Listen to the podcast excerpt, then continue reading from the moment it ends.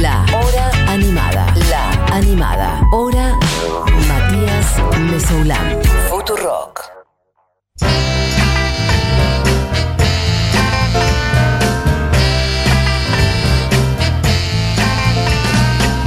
Bueno, de los miles eh, de mensajes que han llegado, quiero rescatar uno antes de meterme con la señora Barbara Recanati que dice: Loco, no nos pueden dar una semana de intros espectaculares y quitárnoslas así como si nada. Están jugando con nuestros sentimientos. Y yo quiero decir que esa persona ha hablado prácticamente por mí. Diego, hacete cargo de esta situación, ¿sí? ¿Ok? Esta expectativa que generaste en la gente, en mí, en Buji, en todas las personas de buen corazón, y ahora te cagas en nosotros. Nada, eso es todo lo que quería decir. Perfecto. Dicho eso, em, siendo jueves, habiéndolo anunciado 38 veces, está la señora Barbie Recanati del otro lado de la internet. ¿Cómo estás, Barbie? ¿Cómo estás, Mati? ¿Todo bien? Bien, vos. Ah, estás como muy dulce y eh, calma. Voy a bajar ¿Viste? para, No. voy a bajar para que sintonizar con vos. Dale, gracias. Perfecto. Lo que pasa es que tengo que terminar hoy Sí. y eh, si lo hago tranquila voy a poder. Si me eh, excito y empiezo a cebarme, no. Ok. Es como el vísteme despacio que estoy apurado de Napoleón. Exactamente, pero sobre todo emocionalmente. Bien. Porque este es el final de cinco... Son cinco episodios, ¿no? Bueno, no sé. De Riot Girl, Sí. cerrando con quien empezamos, que es Lijana, Ajá. Que dijimos el primer día, que vean el documental de Punk Singer, así nos ahorramos todo un capítulo. Bien. Pero hay gente Pero que no la debe haber visto, así que yo te digo que vas a tener que reponer esa información. Sí, el tema es que es así. Hoy la idea es musicalizar como la línea de tiempo de Caitlyn. Perfecto. Y hay varias cosas que me gustaría charlar con vos, Mati. Sí. Hay dos puntualmente Sí. que me parecen muy, muy interesantes sobre Ken Lejana y la escena. Pero la idea es priorizar que suenen las canciones para terminar hoy. Entonces. Ya está todo el sufrimiento, todo- el sufrimiento expuesto, digamos. Ok, como no sé si voy a claro, y poder. Si queda tiempo, lo hacemos. Bueno. Y si no queda tiempo, nos vamos a tomar un café un día de esto y charlamos el seguimos. radio. Perfecto. ¿Está bien? Espectacular, perfecto. Compro. Listo. Quiero que primero empiece a sonar Candy, Bien, no la de Iggy Pop. bien. Está llegando. Eh, Está llegando. manera. Ah, porque está un Ah, está indignada, Buji, está indignada. Dicen, no la pasaste, Barbie. La no, está bien. es Una, dos, link. tres, cuatro, cinco, link- seis. Ocho canciones link. tenemos y ninguna es No, Candy. no, no, no. Decirle a Buki que es el primer link. Lo que suena al principio en el primer link es Candy. Ahí va. Ahí vamos. Buji está haciendo gestos de amenaza de muerte, de que le voy a cortar el cuello. Está haciendo la mano en el cuello. De- decirle que va cada link en el orden que le mandé. Perfecto, adelante. Ahí está. Lo que está sonando es Candy. Candy es una canción que sale en el 91 en Revolution Girl Style Now, que es el día. La semana pasada hablamos del Festival eh, International Pop Underground, que tenía un día que era solo de mujeres, que se llamaba Revolution Girl Style Now. Las Bikini Kill sacan un disco con este nombre, un disco muy low-fi, autoproducido, que no tuvo muchas copias eh, fuera del cassette, pero que salió reeditado y lo pueden escuchar en todos lados ahora. A los meses. Esto así abre el disco. A los meses, Ian McKay de Fugazi, que para los que no saben quién es Ian McKay de Fugazi, yo solamente hablo de pibas, pibis, pero Ian McKay está muy bien, ¿eh? Investíguenlo. Eh, Ian McKay de Fugazi sí. eh, les produce el primer EP, lo cual es, a ver, solemne, porque Ian McKay tiene Discord, Discord, es como, es, es como, medio como que te produzca Necro. Claro. Ian McKay de Fugazi les produce el primer EP, que sale editado en vinilo por el sello independiente de Kill Rockstars, y arranca también con Double Dare Ya, que va a sonar ahora. Yeah. Ahí está llegando. Double Dare ya. Is that supposed to be doing that? Este Okay. ya sale en vinilo, Sorry, no. es al toque, We're Bikini Kill, and we want revolution. Girls don't Girls Time Now. y las mete Hey ya, las empieza a sacar de, de Olimpia. Este EP es increíble, búsquenlo también, no está en Spotify, pero si meten a YouTube está, está entero. Bueno, lo sube la gente que lo tiene en su casa. Bien. En estos discos no está incluida la canción que ya sonó mil veces en este programa, que tocaban mucho en vivo y que era el hit indiscutido de la banda, Rebel, Girl. La primera vez que sale Rebel Girl es en un split con la banda de Gran Bretaña, Huggy Bear. Y sonaba así en ese momento Rebel Girl, pónganla. A ver.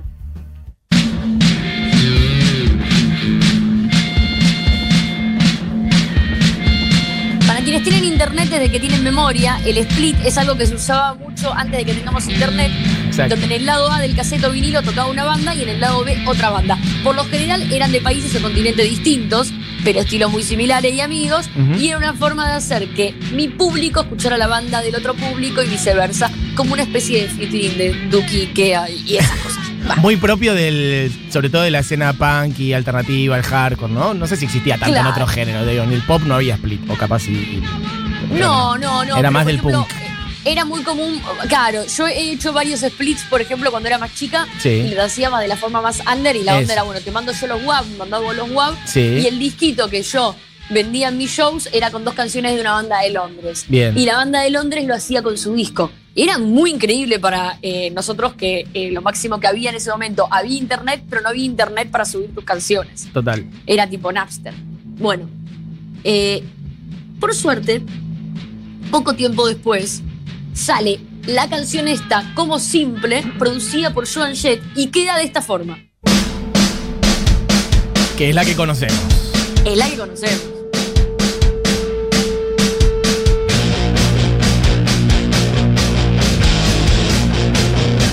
Todo esto que está sonando, si se tienen que comprar un disco de Bikini Kill, arre.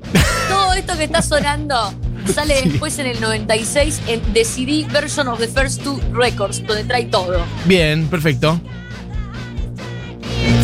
Esta canción. Esta canción, bueno, después voy a ir ahí, después voy a ir. Esta canción vuelve después en el 2016. Eh, Además de que musicaliza un montón de cosas, pero en el 2016 vuelve con todo.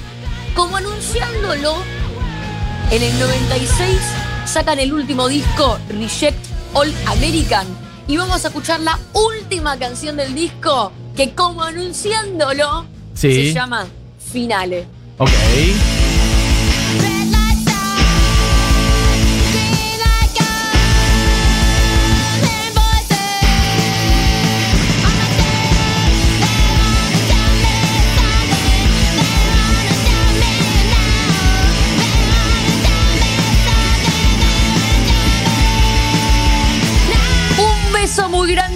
Sobrina Lucianita que me está escuchando. Ay, Lucianita. ¿Cuántos años tiene? Eh, mi sobrinita Sí. es chiquitita, tiene 25 ¡Ah! años. ¡La pegué! Estaba haciendo un chiste y lo pegué. Es un bebito, es chiquitita, imagínate está en el Ah, colegio ahora, claro. en el recreo. Mm, Bien. Eh, en el medio de todo esto, bueno, a ver, esta es la última canción del último disco de Bikini Kill. Sí. Acá la voz de Kelly Hanna y la velocidad, por- qui- quiero que siga sonando. Está tomando Bien. otro camino. Sí. Quiero que escuches. Perfecto.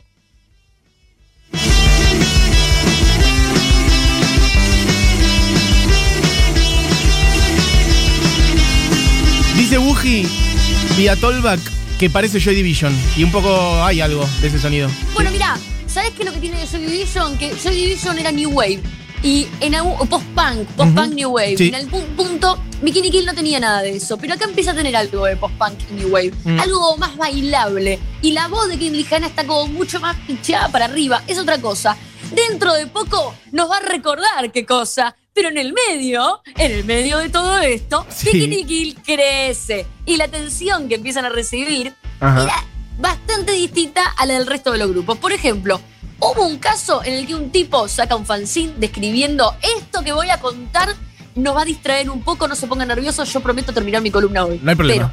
Pero un tipo saca un fanzine Sí. describiendo una violación. Describe la violación, detalle por detalle, detalle por detalle. Un tipo sí saca un fanzine describiendo una violación, detalle por detalle. Sí. El fanzine va dedicado a la Bikini Kill, a Kaylee Hanna. Ajá. Y como termina dice, esto no era una violación, ¿saben qué era?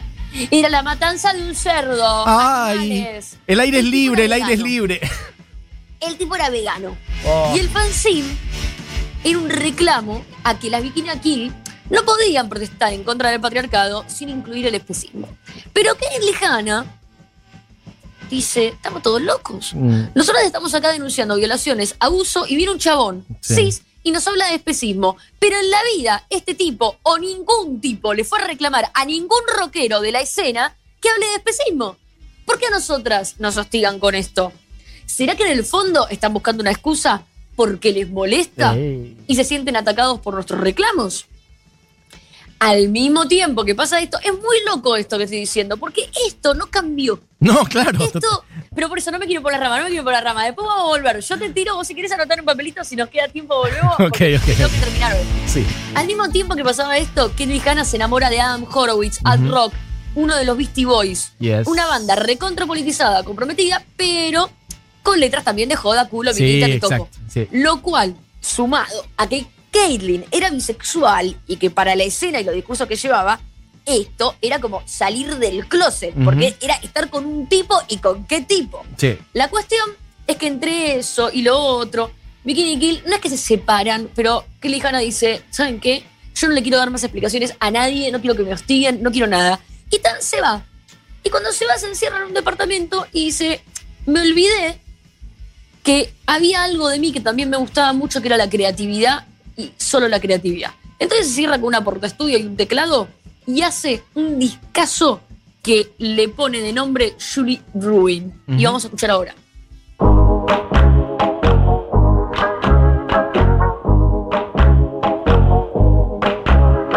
Ella está como un año encerrada, recontra aislada, hace estas canciones, las canciones obvio que están re politizadas, son re feministas, pero es como que se concentra más en lo musical. Decide juntarse eh, con Joanna Feitman para tocarlo en vivo. Junta de nuevo a con Joanna Feitman y Sadie Benning. Y cuando empiezan a tocar en vivo, medio que le pone la pila que venía arrastrando del último disco de Bikini Kill Sí. y termina en un experimento llamado Chin Chin Chin Chan. Pongan esa, ahí era el momento. Una fanfarria. Yo te la hago. Chan, chararán, chan, chan. Le tiré, Le tigre, total. por favor. Por favor. Alta.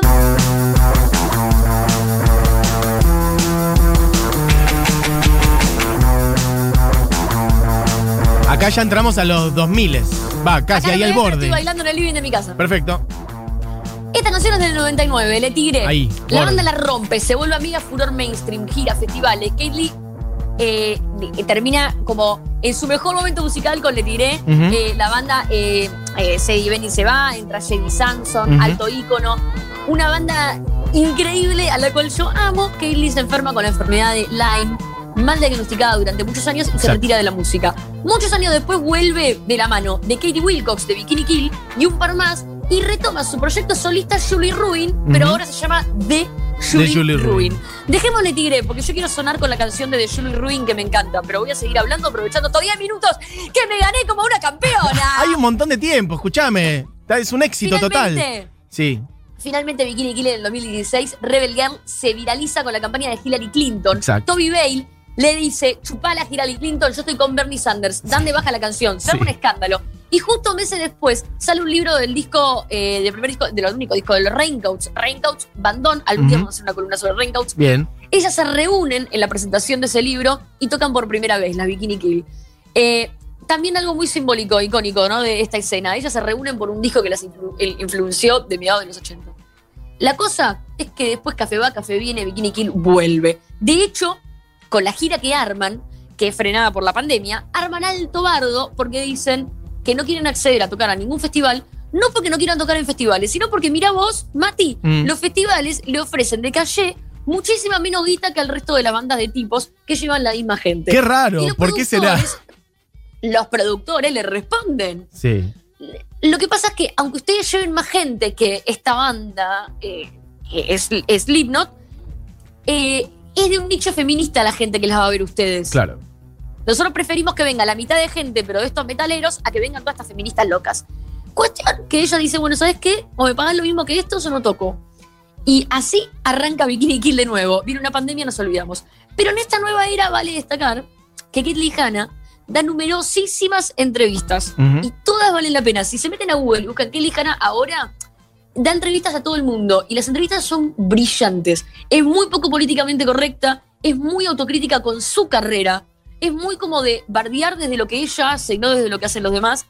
Y sobre todo, como que nunca te va a decir, nunca va a hablar de otra persona, pero sí dice cosas muy duras sobre cosas que ella ha hecho que te pone a vos en evidencia. Por ejemplo, bueno, yo acá eh, elegí tres cosas de Kelly Hanna A ver. Hay una que no me quiero olvidar, no me quiero olvidar. Bueno, ahora ve. Tres frases y de desarrollo según Kelly Hanna.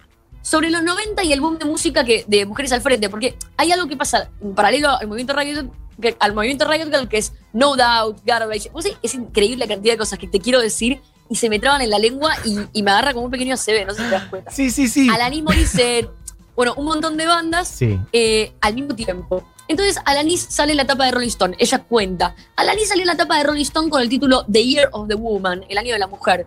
Y de hecho, fueron tres meses de la mujer. Porque después de eso estuvieron durante 10 años inflando a Limp Bizkit y todas esas bandas. Claro. Habla de cómo se puso de moda poner de moda a la mujer, pero que realmente no había interés en que haya un cambio. Y le daban espacios completamente controlados. Y se hacía algo eh, que se le dice en Estados Unidos backlash, que es cuando hay una reacción masiva negativa hacia algo. Sí, Y una este reacción conservadora. Minitas. Ujú. Claro, y en este caso, caso fue el rock de Minitas. Que es algo que yo lo veo eh, al día de hoy, eh, se recontra ve, no, es algo que haya avanzado. Ujú. ¿El feminismo es interseccional o no es feminismo? Dice Kelly Hanna. Dice Kelly Hanna. En los 90 se puso de moda. Dice Kelly Hanna. Voy a repetir eso varias veces. En los 90 se puso de moda apoderarnos de las palabras que usaban para oprimirnos. Y yo comencé a tocar con la palabra slut, trola, en Mm. la panza. Mm. Años después, muchas mujeres me criticaron por esto. Dice que Hanna. Mujeres afrodescendientes y de color, porque pusieron como yo utilizaba esto como símbolo de rebeldía. Y no entendía que también era un privilegio por ser blanca, Mm. porque era expuesta a un riesgo mucho menor que una mujer de color que es sexualizada desde una edad menor a la de la mujer blanca. Ella habla muchísimo de este tema, Mati, de cómo hoy siente que a pesar de que ella nunca quiso escalar en la música o en, en- en el sistema, en la sociedad, siempre tuvo mucha conciencia de que lo que quería era cambiar la escena y no su carrera, el movimiento Riot Girl no deja de ser un movimiento estrictamente de chicas blancas. Ujú. Y habla también en muchas entrevistas sobre la frase más famosa del movimiento Riot Girl, que es a donde quiero llegar, que es Girls to the Front. Dice algo fuertísimo de Girls to the Front. A ver. Dice que ella, eh, para la gente que no sabe, eh, que el canal, los recitales de Bikini Kill, gritaba Girls to the Front, Ujú. las pibas al frente. Y era para que las chicas vinieran adelante y no se las comiera el pogo. No se los comía el En pogo de los época, chabones. La dinámica de chabones, chabones. el cuerpo en los, las primeras espacios del show, sí. En esa época, los recitales de Bikini Kill eran un montón de chabones skinhead pelados, blancos de Mm. Washington, con un montón de pibas feministas universitarias blancas de Washington. Qué cruce. Eh, eh, eran 30 personas. Mm. En ese sentido, las pibas al frente, las pibas al frente. Hoy, dice, Bikini Kill toca para 4.000 personas y tal vez en la lista de prioridades, las personas que tengan que ir al frente no necesariamente son las pibas. Mm. Entonces yo no voy a volver a decir las pibas al frente. Y de hecho, lo que eh, a, lo, a lo que va también con esto, que ahí va más duro, dice que ella está como a favor del Too y todo esto, pero eh, ponele, bueno, para del ponele, no voy a entrar porque no vamos a llegar el tiempo, pero ponele, no está a favor del yo te creo hermano. Ella dice que si viene una mina racista y le dice que fue violada por un tipo afrodescendiente, ella de ninguna manera va a creer que el Mm. racismo va por debajo del sexismo o el machismo. Mm. Y que no siempre lo interseccional es creerle pese a todo a una mujer. Entonces, si el feminismo no es interseccional, no es feminismo. Después, eh, bueno, esto, ay, rápido, rápido, rápido. No, súper interesante. ¿eh? Sobre la importancia, es que todo muy interesante Sí, eh, muy. el tema de Kelly Hanna y lo que, cosas que dice. Sobre la importancia del archivo, dice eh, que ella está muy orgullosa, no necesita ningún tipo de, de- de reconocimiento porque ella está muy orgullosa de haberse ocupado, de dar un montón de entrevistas después de grande, de los archivos que hay en Nueva York del movimiento Riot Girl, del libro Girls to the Front de Sarah Marcus, eh, que hay- está increíble y, y lo tienen que leer, de la película Punk Singer y que dice que ella todo el tiempo se ocupa de nombrar y nombrar y nombrar a sus colegas de la época para que no pase lo mismo que pasó con Babes in Toyland, un bandón de los 80 también de minas que influenció a todas estas minas y que nadie las recuerda. Entonces que es muy importante que cuando vos hablas también hables de tus colegas y hables de tu escena y que no pares de hablar porque vos sos la única persona que va a recordar eso en la escena, que el los demás van a tratar de borrarlos. Mm. Y lo último que te quiero contar es que, eh, teniendo en cuenta esto que ella cuenta de, de, eh, cómo a las pibas se les da de una forma y a ella se le dio una forma que la obligó a terminar con Bikini Kill en los 90, esto que ella dice no es una paranoia y no es una conspiración. Y dos años después termina comprobadísimo, porque su marido, que era uno de los Beastie Boys, Ujú. eh, Adam Horowitz está en los Video Music Awards dando un discurso y sucede algo, en el 99 está Woodstock, aparece un Woodstock eh, Reload. Y ese Woodstock fue eh, infamísimo. Y la razón por la que todo el mundo habla de lo infame que fue ese festival fue porque no había agua, te cobraban cuatro dólares la botella, no había Ujú. baños, etcétera. Pero de lo que nadie habla al día de hoy es de la cantidad de mujeres que fueron violadas mientras tocaba Limp Bizkit. Entonces, en ese momento nadie hablaba de eso y Adam Horowitz se sube en los Video Music Awards, estaba con su germu, la germu lo aprieta la rodilla y le dice, más vale que digas algo porque te Sí. cago a piñas. sí. Él se sube a recibir un premio de los Beastie Boys y dice, son una vergüenza, man. Son una vergüenza porque no hay un músico hoy en toda la noche que se haya subido acá a hablar de las violaciones que hubo en Woodstock. ¿Qué hace MTV? Censura el discurso de Adam Sí. Horowitz en todas las repeticiones de los Video Music Awards hasta el día de hoy. Si vos buscas los Video Music Awards, vas a encontrar el discurso en CAT, pero no en, en- en la, en la celebración entera.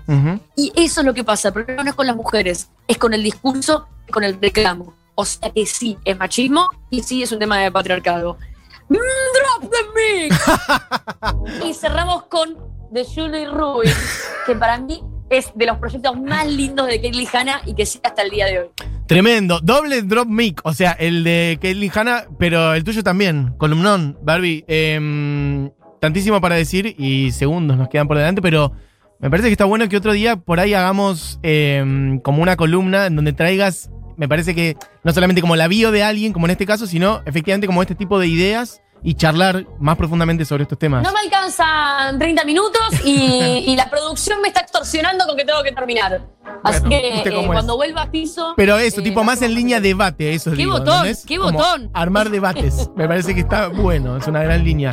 Pero, y también Pero- reivindicar que Caitlyn puede decir eso justamente por haber tenido también como, bueno, una carrera súper autogestionada durante toda su vida, ¿no? Por ahí después hay mucha gente que se calla la boca por otros compromisos y reivindicar eso también, la independencia y la libertad de la construcción comunitaria durante décadas, te da como un sostén, Sí, un sostén Ojo, de todo tipo, ¿no? Que- que- como para poder Sí, también decir esas cosas. está re bueno lo que decís, Mati, porque eso tiene como un arma de doble filo, donde también después está el discurso de se vendió, filmó con un sello. Filmá con quien quieras, haz lo que quieras. Pero si vas a hacer, o sea, si vas a hacer música tenés dos caminos. O vas a ser una persona que con posibilidades de cambiar el planeta Tierra, o vas a ser un payaso. Total. Bien. Un bufón. Ah. Kelly Hanna no era un bufón. Barbie, eh, un éxito absoluto. Hay muchos mensajes. Gracias, Mati. Nos vemos la semana que viene. Ojalá pueda volver al piso Sí, esperemos pronto. Bueno, beso grande, Barbie. Besito, besito a todos. Besito, Buji, te quiero.